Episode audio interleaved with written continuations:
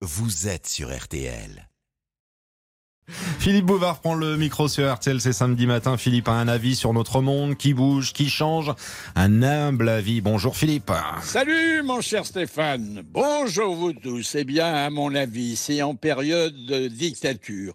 Le chef de l'État décide de tout. Et si sous une royauté il ne décide de rien, la démocratie n'est pas une sinécure pour le président de la République qui doit à la fois rendre des comptes aux deux chambres de son Parlement, au Conseil d'État, au Conseil constitutionnel, aux médias et à la nation. Pour l'aider dans sa tâche, il dispose d'un gouvernement, certes à sa botte, mais encore plus fragilisé que lui, et qui se distingue des précédents par les intitulés de ministères. Des changements de nom imposés par des problèmes nouveaux ou éternels et qui exigent un peu de clairvoyance et beaucoup de vocabulaire. Ainsi, durant les précédentes décennies, l'instruction publique est-elle devenue l'éducation nationale, tandis que le ministère de la guerre était rebaptisé plus pacifiquement des armées? Bref, la valse des portefeuilles se danse sur les airs mis à la mode par la conjoncture. Des exemples l'économie, le ravitaillement, les prisonniers, les déportés, les réfugiés, les anciens combattants, les victimes de la guerre et les pensions. Les postes, télégraphes et téléphones, la reconstruction, l'air et la marine marchande.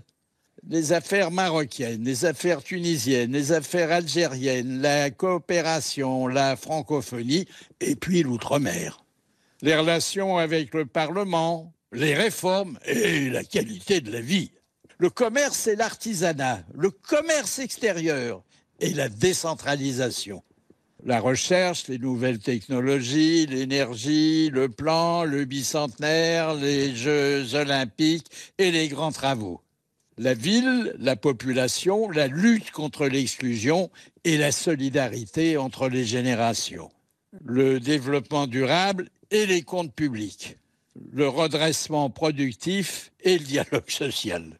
L'agroalimentaire, la transition écologique et la forêt.